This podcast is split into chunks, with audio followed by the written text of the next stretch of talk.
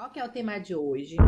É a questão da rede de apoio no pré-natal, no parto e pós-parto também. Além né, de não ser só parceiros, muitas mulheres já estão sem parceiros, sozinhas. Os exames, as consultas também são momentos de vulnerabilidade. Eu não considero o parceiro, parceira, o pai daquela criança como rede de apoio. Um marido ou uma esposa também ansiosos que vão ficar. Você tem que procurar o hospital. Elas falam muito sobre confiança e segurança ao ter um acompanhante. É, é importante também conversar com as pessoas do seu trabalho sobre isso. Né? Olha, minha bolsa estourar, não fica apertando minha mente para poder correr para Existem homens que se imergem tanto nesse mundo que eles têm algumas sensações também, né? Então, é, eles têm tantos sentimentos quanto alguns sintomas físicos.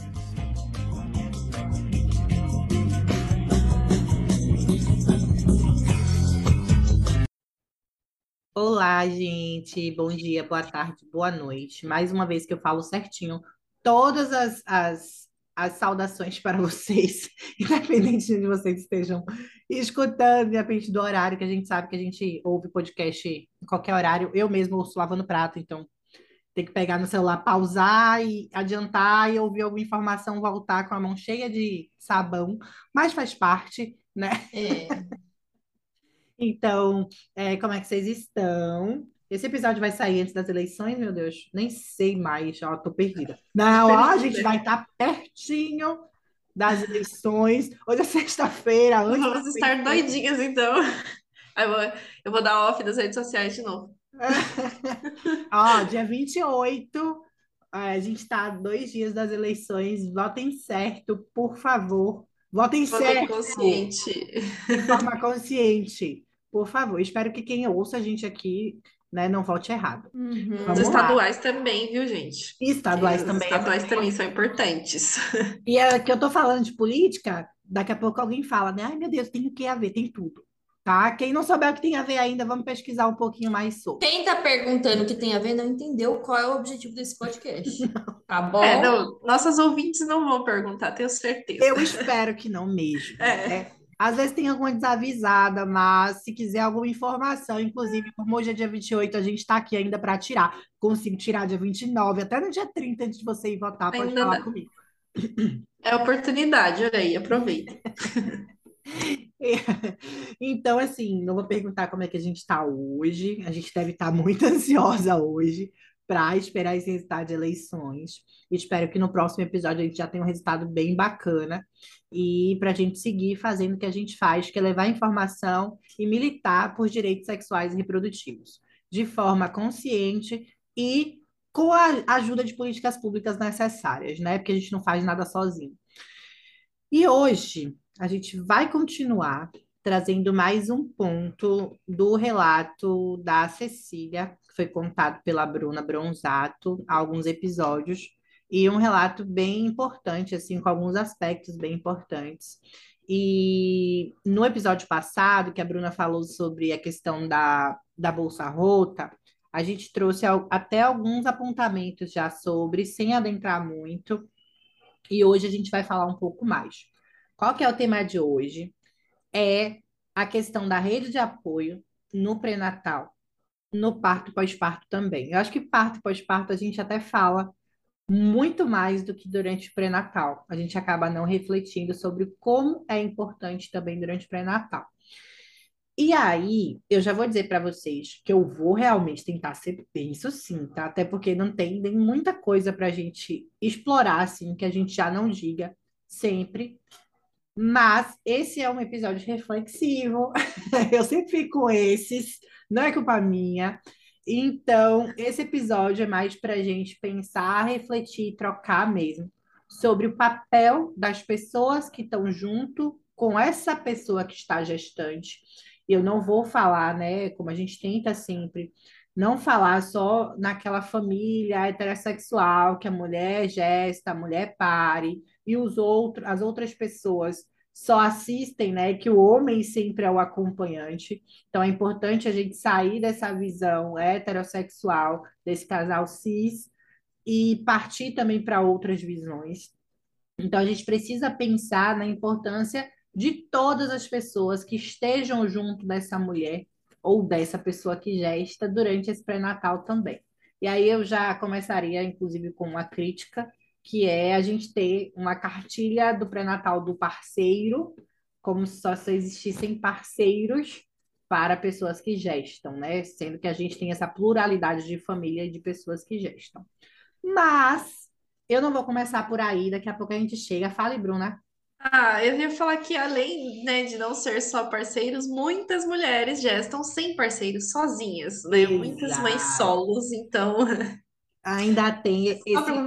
Ainda tem esse, eu iria chamar de detalhe, mas não é detalhe, né? Que a gente sabe que mães solo são uma grande parte da população. Então, muitas mulheres não têm parceiros por perto, nem durante o pré-natal, muito menos durante o parto. E é por isso que a gente trouxe esse episódio falando sobre rede de apoio, e não só como o acompanhante, né? E o acompanhante, perceba como a gente ainda fala no masculino, né? O acompanhante, a gente não fala a acompanhante, é o acompanhante. Mas enfim, não vou nem começar daí. Eu acho que a gente fala muito sobre a questão do acompanhante durante o trabalho de parto, e é justo mesmo. É ali durante o trabalho de parto que talvez durante esse ciclo grávido puerperal essa pessoa fique mais vulnerável e realmente necessite ainda mais de alguém ali do lado, pegando a mão, prestando esse apoio físico, psicológico, emocional, mental para essa mulher se manter durante aquela, aquela estadia ali naquele, naquela partolândia também. Mas é, a gente precisa também falar sobre o pré-natal.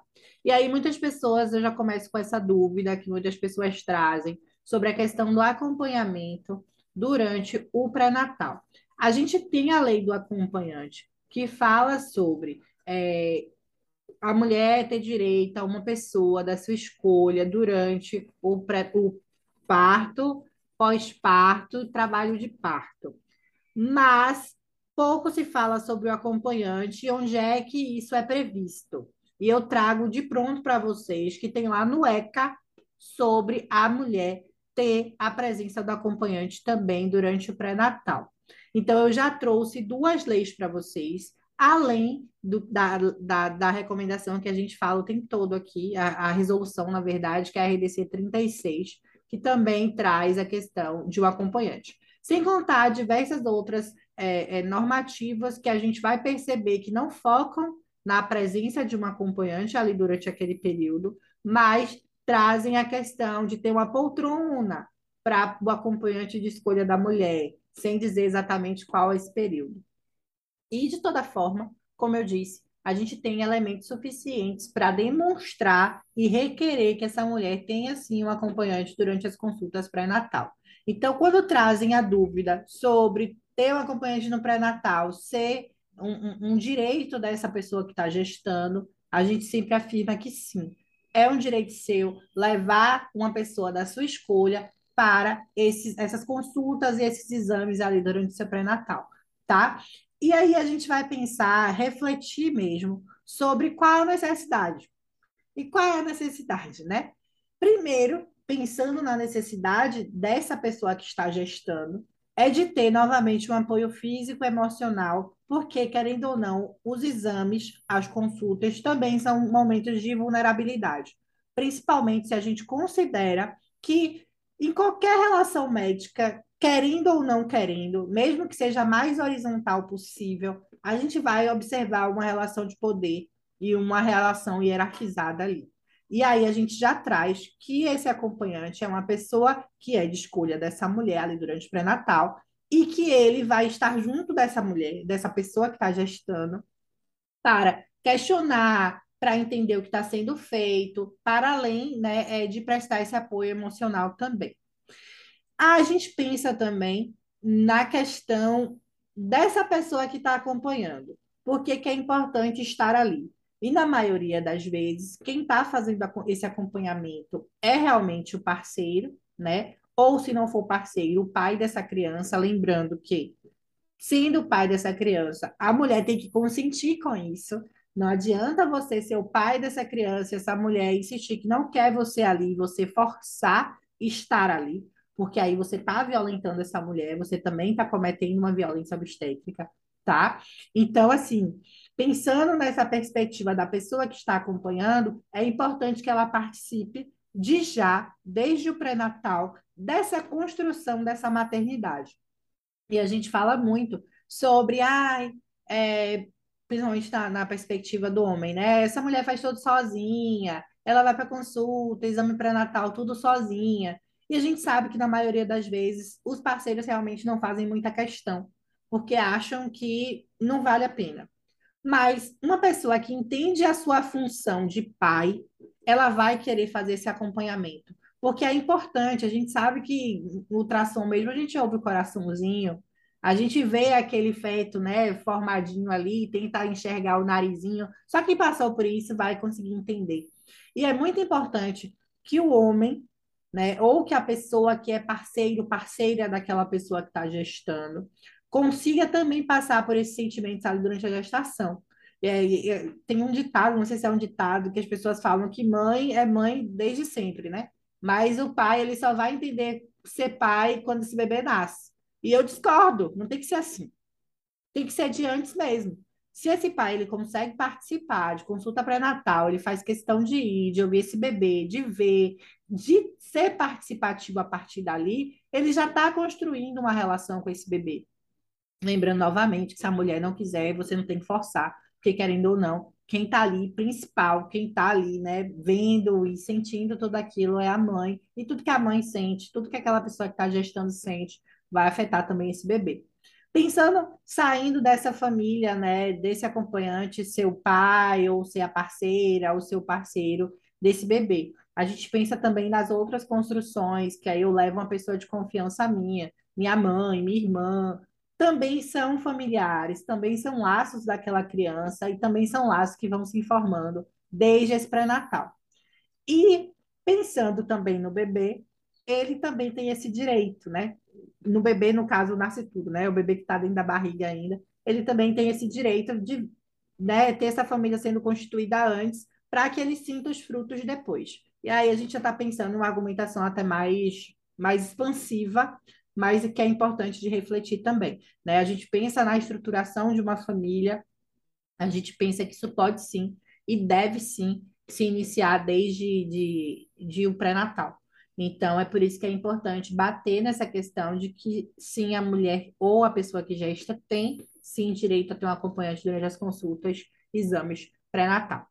Para além disso, querem comentar alguma coisa sobre isso? Para eu não ficar aqui falando, falando, falando, falando. Não, eu só, eu só queria dizer, né, você falou da construção do vínculo, né? A construção do vínculo, ela, ela não começa só com a materialização em mim, né? Ah, só porque eu, eu sou Bruna, sou mulher, e aí eu tô gestando esse bebê, então é, é, tá crescendo em mim, porque tá se materializando em mim. Mas calma, gente, dá para dá para fazer uma construção de vínculo desse jeito que a Andresa falou. Poxa, vamos lá junto com pré no pré-natal, vamos ouvir o coração, vamos no exame, né? Vamos no ultrassom para entender como que tá se ver, como que eu posso servir essa mulher de forma mais adequada, que eu posso fazer, pesquisar, procurar, perguntar para essa mulher, conversar, né, acolher. Então, a construção do vínculo, ela não vem só quando o bebê nasce então, eu ouço muito assim, ah, você teve nove meses para conhecer esse bebê e esse pai não conheceu. Sim. Não, não exatamente, né? Você está falando do, de que tipo? De gestação? Lógico, né? Sou uma mulher, ele é um homem. Não vai dar mesmo, mas se você for para pensar assim, esse sêmen estava nele há mais tempo do que estava em mim. né? Já era para ele ter vínculo. Então, não é assim que funciona. É, até porque, assim, essa coisa de que a gente vai criando, o bebê sente tudo, beleza, tem aquela questão da sensação e tal, mas muitas mulheres, elas realmente só se sentem mãe depois do nascimento, né? Muitas mulheres têm muitas dificuldades durante a gestação, de aceitar, depois, ou de não se ver mãe ali, principalmente na primeira gestação, né? Porque você nunca viveu aquilo e tudo mais. É, mas eu queria comentar, porque gente, é, somos todas mães, né? É inevitável a gente acabar sempre comentando sobre a perspectiva do ter a rede de apoio. É, mas eu estou passando por uma experiência agora que é nova para mim, porque eu sempre fui a mãe que precisava do apoio, e agora eu estou sendo a tia que dá apoio né? E é algo novo para mim ser rede de apoio. E eu acho que às vezes a gente fala muito sobre como a gente, né, o ter, como ter, e a gente não olha para nossa perspectiva do que fazer para ser uma rede. E aí essa essa construção de vínculo, eu acho legal comentar, porque no caso, é, essa, essa sobrinha, né, a gente falou sobre o pai que fica, não fica nove meses e tal, mas é engraçado porque eu não havia, né, não, não participei dos nove meses da gestação, não fiquei ali 24 horas é, com ela, mas eu fazia questão de auxiliar em algumas coisas, de conversar, de conversar com a mãe, de conversar com o bebê. E agora, depois de nascida, é engraçado, é bonito de ver quando ela me reconhece, né, como alguém ali daquele contato, não é, é, não é, não chora, não, não se assusta quando me vê, quando eu vou auxiliar. Então, eu acho que a construção dessa rede de apoio já no pré-natal, ela é importante desta forma também, porque às vezes, ah, eu vou ajudar depois porque vou ser a pessoa que vai olhar a criança quando a mãe voltar a trabalhar. Mas se todo, né, nesse pré, nessa gestação, aí durante o parto, aí depois você não faz esse contato, não está junto, você vai ser um estranho para aquela criança, né? É, então a gente tem que pensar também que se uma tia consegue construir essa relação, um acompanhante, o parceiro, né, mesmo que não seja marido, que seja apenas namorado ou que seja separados mesmo, ele também consegue construir essa relação. É só ter uma relação pacífica é, com a mãe, né? Porque às vezes a, a, relação que esse parceiro constrói quando está separado é de agressividade, é de ataques, é de violências. E mesmo separado, ele também pode construir esse vínculo, né? De, de conversa, de, de não ter esse tipo de, de atitude, porque a responsabilidade dele já começou. É, a gente precisa tirar esse negócio de que também a, a mãe solo, né? E foi eu que trouxe lá no começo, é, de que a responsabilidade da mãe solo na gestação é só dela, que também não é só dela, né? Isso que você fala, eu me lembrei da minha experiência pessoal mesmo, né? Eu estava com o João durante a gestação, mas quando o Gael chorava e João pegava, assim, ele conhecia a voz. Isso nascido já. Porque conversava desde a barriga. O bebê ouve e reconhece aquele som, sabe? Então, assim, aí chegam, né? E, realmente eu passei por isso também, de várias pessoas sequer me verem gestante. Quem me via era porque tipo, me via na faculdade, mas sequer iam visitar, nada do tipo. Quando o bebê nasceu, não prestou apoio nenhum. Aí, quando o Gael ficou maiorzinho, queria ver, pegar a criança e falar: ai, não, fica muito bem comigo. Claro, você nunca viu a criança. a criança é obrigada. É. Né? A gente vai com o estranho? Não vai. Por que, que a criança tem que ir?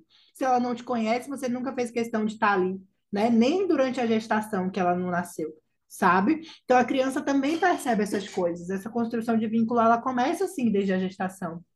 E novamente o exemplo que eu trouxe. Eu conhecia a voz de João quando conversava com ele e como conversava. E conseguia ficar calmo também, mas a gente joga o quê? Nas costas da pobre da mãe, né? Não é você que está gestando, você né? conversa, ele ouve seu coração, ele sente seu cheiro, mas para além uhum. disso, a criança tem outras, outras formas de reconhecer quem está junto com ele quem está junto com a criança, né, no caso. E a gente vê isso muito realmente por conta, e principalmente quando a gente fala sobre parceiros, homens, a gente vê muito é, raízes mesmo no machismo, no patriarcal mesmo, né? Aquele homem que não liga para exames e consultas porque ele está muito ocupado com o trabalho. E aí, quando eu falo assim, não liga, parece até que é proposital, né? Ah, ele não foi porque ele não quis, mas às vezes não é porque não quis, é porque está lá no trabalho né? Porque tinha que trabalhar, não consegue uma dispensa para poder fazer esse acompanhamento do pré-natal também, que a gente sabe que acontece. E aí não é muito participativo ali. Mas, né, a gente, a gente entende que a gente tem raízes realmente no machismo, no patriarcalismo, que vem desde não só desse homem com ele e com a relação com essa companheira, mas de toda uma sociedade que não entende que aquele homem precisa estar ali, sim, naquela consulta e naquele exame pré-natal. E aí a gente, eu, eu, eu acho importante destacar que esse, quando a gente fala, né, de esse apoio, essa rede de apoio pré-natal, eu não considero o parceiro, parceira, o pai daquela criança como rede de apoio, tá? A gente trouxe para pensar mesmo em outras perspectivas de família, né, de que não tem aquele, aquele pai daquela criança ali. Mas é importante destacar que pai, né, mãe, outra mãe, enfim, quem é ali, o, o, quem tem a guarda daquela criança, vou trazer assim, não é rede de apoio. Você tem que fazer o mínimo, que é ser pai ou mãe daquela criança. tá? Que é participar ali da construção, seja lá do que for, É, como da, daquela relação que você, é, né, que você tem ali, que você adquiriu ali. E aí a gente vai pensar que esse pré-natal, ele é importante, né? Estar junto de consultas e exames é importante também, não só para uma construção de um vínculo emocional, né? A gente falou muito desse, dessa construção de vínculo e muito na perspectiva emocional, mas para tirar suas dúvidas também. Você tem direito a isso, você tem direito de perguntar como é um trabalho de parto, o que é que eu, como acompanhante, tenho que fazer, como é que eu tenho que me importar, quais são os meus direitos também como pai, eu tenho direito à licença maternidade, não tenho? Tudo isso faz parte de você entender o seu papel enquanto pai ou mãe daquela criança, né, que está para nascer, e entender o que, que você pode fazer por ela, o que, que você pode fazer por aquela pessoa que está gestando e por aquela criança tá? Então, assim, ao momento das consultas, de você ir também conversar com a obstetra, é também fazer esse tipo de questionamento, né? De entender como funciona o trabalho de parto, entender como funciona o parto, como é o expulsivo, como essa mulher vai se sentir. Construir esse plano de parto junto com essa mulher é muito importante. Ou, no mínimo, ter ciência do que aquela pessoa quer. Porque não adianta eu me preparar, entre aspas, para ser acompanhante, e durante aquele trabalho de parto eu ficar o tempo inteiro no ouvido buzinando. Ai, você tem que fazer mais força aí. Eu acho que não está fazendo direito. Se fizesse mais força, esse bebê ia nascer logo. Ai, Aí o médico fala, aperta aqui, o cara vai lá e, e aperta. aperta. Ou ficar, né? Ai, doutor, vem logo olhar ela de novo, ela tá sofrendo muito, tadinha não é a sua função como acompanhante, você tem que aprender isso durante pré-natal. E aí eu trago a questão do relato da Cecília. É, Cecília, não é Bruna? Meu Deus. o relato da Cecília. É. Que ela disse, né, que com a bolsa rota, a, a família dela ficou muito em cima para que ela buscasse um atendimento obstétrico, fosse da emergência naquela hora. Uma família um acompanhante preparado entenderia que aquele não seria, não poderia ser o momento para ela buscar, que ela não precisava ter essa pressa toda para acessar o serviço de saúde, porque não existiam outros sinais que desse esse alerta. Ela conseguiria tomar um banhozinho, comer alguma coisinha, né, respirar um pouquinho, arrumar a mala dela da maternidade e ir para o hospital. Por quê, Andresa? Não precisa ser, como a Bruna explicou muito bem no episódio passado, não precisa ser como nas novelas, nos filmes de Hollywood e brasileiros também. Não precisa ser. Não preciso estar com a minha bolsa rota, sentir o líquido escapando, para simplesmente correr para o hospital. Consigo tomar um banho, né? Imaginando que lá no hospital eu não vou conseguir tomá-lo. Eu consigo comer alguma coisa, principalmente imaginando que lá no hospital vão me colocar em jejum eu consigo arrumar minha mala da maternidade para eu não precisar esbaforida para a maternidade como se o mundo estivesse acabando. A não ser que, obviamente, eu observe outros sintomas e outros sinais de alerta. Mas a bolsa rota, por estar rota, não é. E aí, não adianta eu estar aqui falando para convertidas, que são pessoas que estão gestantes, entendem isso, se eu tenho do meu lado uma mãe ansiosa, uma sogra ansiosa, um marido ou uma esposa também ansiosos que vão ficar. Você tem que procurar o hospital. Bora para o hospital agora. Porque naquela hora você aperta a mente. Aqui em Salvador a gente falaria que é um aperto de mente. E você faz o que a pessoa manda. Porque você só quer que aquela Adorei. pessoa cale a boca. Nunca ouviram essa? Apertando minha mente? Não, é a primeira vez. Aqui a gente fala assim. É, se eu falo, falo uma coisa pra vocês, você fica o tempo todo buzinando meu ouvido, é a, não aperte minha mente, pelo amor de Deus, está apertando minha mente.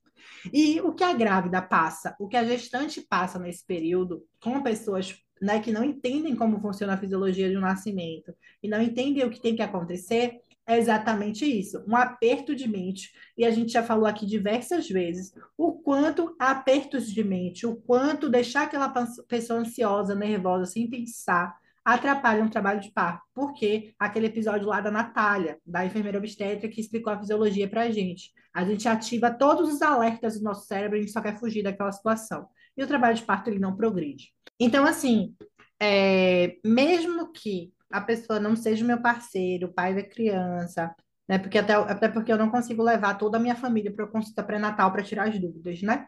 Mas essa família ela tem que estar sim informada, principalmente se for o seu núcleo familiar e estiver ali com você quando você puder começar a sentir as dores. E aí eu, eu, eu penso até mais além, né? Você pode sentir é, o trabalho de parto se iniciando no seu trabalho, por exemplo. É, então, é, é, importante também conversar com as pessoas do seu trabalho sobre isso. Né? Olha, minha bolsa estourar, não fica apertando minha mente para poder correr para o hospital. Então, é importante que todas as pessoas que estejam com você ali naquele momento, que possam vir a estar, estejam conscientes de como é essa fisiologia do nascimento, do que você pode sentir e do que você tem que fazer. Tá? É, e aí, assim, deixo de recomendação o que eu fiz aqui em casa. A gente assistiu o renascimento do parto porque se eu não conseguia é, conversar direito, porque, né, João trabalhava o dia inteiro, a gente de noite sentava para assistir é, um documentário que falava sobre parto, para assistir um relato de parto. Inseri ele em grupos que existiam relatos de parto também, para ele ler também. Só que também a gente sabe que depende muito da outra pessoa né? Não adianta também a gente querer uma pessoa que é participativa, principalmente para estar ali durante o trabalho de parto, se essa pessoa ela não quer ser. Aí é melhor realmente você buscar uma amiga, buscar um irmão, uma mãe, alguém que também possa entender, que queira entender e que vá te auxiliar. Porque senão, novamente, a gente vai ativar todos os nossos sinais de alerta e vai querer fugir daquele espaço e não vai auxiliar durante o trabalho de parto, tá? E aí, eu acho que eu não preciso, né, reforçar, ou preciso, porque sempre que a gente fala de acompanhante, a gente precisa reforçar sobre a importância do acompanhante durante o pré-natal e durante o, o, o parto e pós-parto. E é, achei um estudo interessante que fala, foi um estudo, se não me engano, feito em Recife, Fortaleza, e que traz sobre os sentimentos da mulher, né, dessa pessoa que está sendo acompanhada durante o trabalho de parto, principalmente na questão do o acompanhante, né? Então, estando com o acompanhante durante ali o trabalho de parto, quais sentimentos que elas, elas têm, e muito, muito falado aqui no estudo sobre é, o acompanhante como amenizador do sentimento de solidão e de sofrimento. Então, o parto ele se torna um evento menos sofrido. E, é, para além, também traz o sentimento de confiança, elas falam muito sobre confiança e segurança ao ter um acompanhante. E é muito naqueles relatos de ele ou ela, né? Porque tem relatos aqui, inclusive, de concunhada acompanhando, de mãe, de cunhada, de sogra. E elas trazem essa questão de que foi alguém que segurou minha mão, foi alguém calmo, que me disse o que eu podia fazer, né? Que me explicou sobre como me movimentar, sabe? E tudo isso deu mais segurança e mais confiança para que elas entendessem que elas conseguiam passar por aquele trabalho de parto. Não era alguém o tempo todo falando que estava demorando demais, querendo chamar o médico ou a médica para poder fazer exame de toque, dizendo que tava, é, que ela estava sofrendo muito, tadinha, né? Ou outros profissionais ficam chamando também de mãezinha, né? Tudo isso diminui a, a perspectiva que você tem de que você é capaz de passar por aquilo. E aí, para finalizar e passar a palavra para as meninas, porque senão a Andresa tenta ser sucinta e não consegue. eu vou trazer... É o que eu estava pensando aqui. Ela falou que ia falar pouco nesse, que ia ser rapidinho. eu trago o que eu falei lá no início, que é essa cartilha, né? Que é um, um, um guia de pré-natal do parceiro para profissionais de saúde. E, novamente, é um guia que traz aquela família hétero, cis, bem normativa mesmo, sem pensar em outras, outras não, sem refletir essa, essa multiplicidade de famílias que a gente tem, essa pluralidade de famílias que a gente tem, mas que a gente entende como aceitável, né? Porque já que né, está formando e informando profissionais para que façam com que esses parceiros, principalmente, sejam mais ativos e entendam os papéis ali, eu acho que é importante destacar a existência dela. E aí eu achei interessante uma coisa que eu já tinha ouvido falar, mas que a cartilha ressalta, é sobre observar esses sintomas desses parceiros também, né?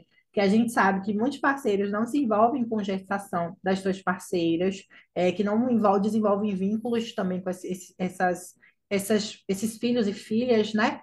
Mas existem homens que se imergem tanto nesse mundo que eles têm algumas sensações também, né?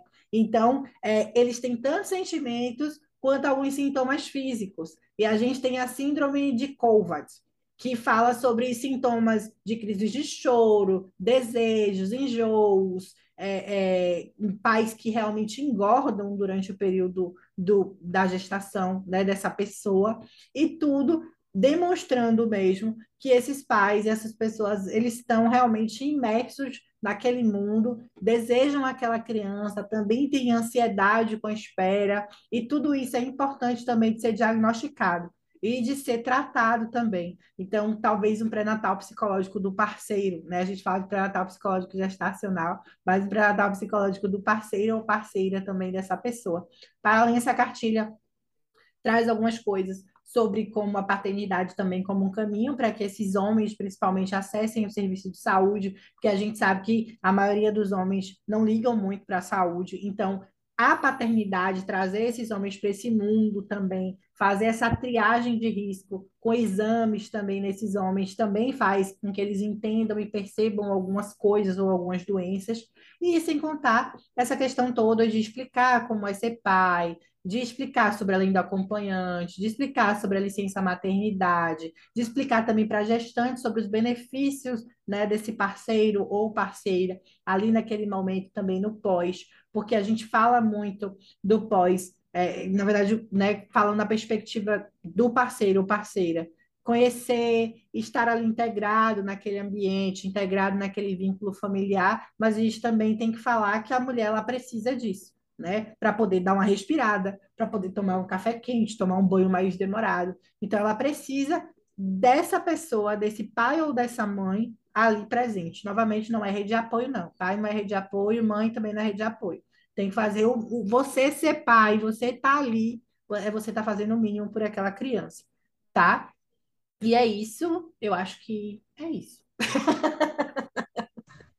Tudo isso. Ai, gente. Como diz a Bruna. É só tudo isso.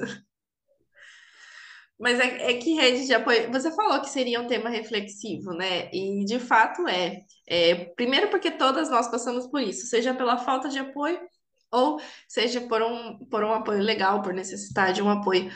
Mas tem uma frase que eu usei ontem e depois eu fiquei refletindo e até conversei com ela, é, conversei sobre ela depois, é, que, foi, que foi assim, é, existem pessoas, né, que, que, nos, que nos incentivam e existem pessoas que nos dão condições de conseguir, né, o que, o que estamos almejando. E no caso do parto, a gente traz isso para o nascimento, né, é, porque existem acompanhantes que estão ali é, independente de ser acompanhante, ser parceiro ou não, ser família ou não.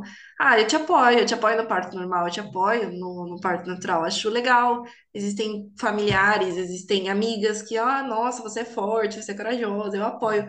Mas existem pessoas que te dão a condição de conseguir o parto, que você precisa que eu faça, o que você precisa, o que eu posso fazer de verdade. É, no dia assim que você precisar, eu posso levar alguma coisa, eu posso chamar alguém, eu posso ficar com você. É, não é só o momento em si do parto, mas tudo aquilo que leva a pessoa a poder parir em tranquilidade, porque o parto é, natural, ele é o ambiente, né? O ambiente tranquilo é muito importante. É, para esse sucesso, né, para uma chance maior de um sucesso de um parto é, é vaginal positivo. Então, é, quando essas pessoas zelam pelo ambiente tranquilo, já nas principalmente para as gestações que são pós-termo, né? É, que tem aquele medo e ficam falando, não sei o quê, ou nessa questão desse relato que a gente está comentando, que a, né, a bolsa ela é, ela é estourada e logo não é estourada, no caso, estourou naturalmente, mas não tem esse início de trabalho de parto imediatamente, não é rápido. Nessas questões, principalmente, é, as pessoas que se envolvem, que estão sabendo, elas importa muito quanto elas zelam pelo ambiente dessa, dessa mulher e dão condições para que ela, de fato, al alcance aquele parto sonhado, planejado. É... Era isso que eu queria comentar. Eu sei que é. eu falei que eu falei que você fala bastante, mas hoje estou falando também. Não, e, e é, é, isso mesmo, assim.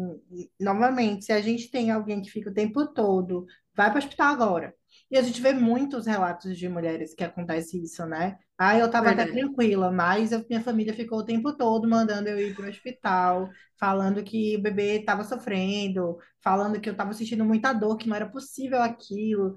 E isso tudo faz a pessoa ficar ansiosa, né? Então, além de travar o trabalho de parto, você deixa a gestante também nervosa.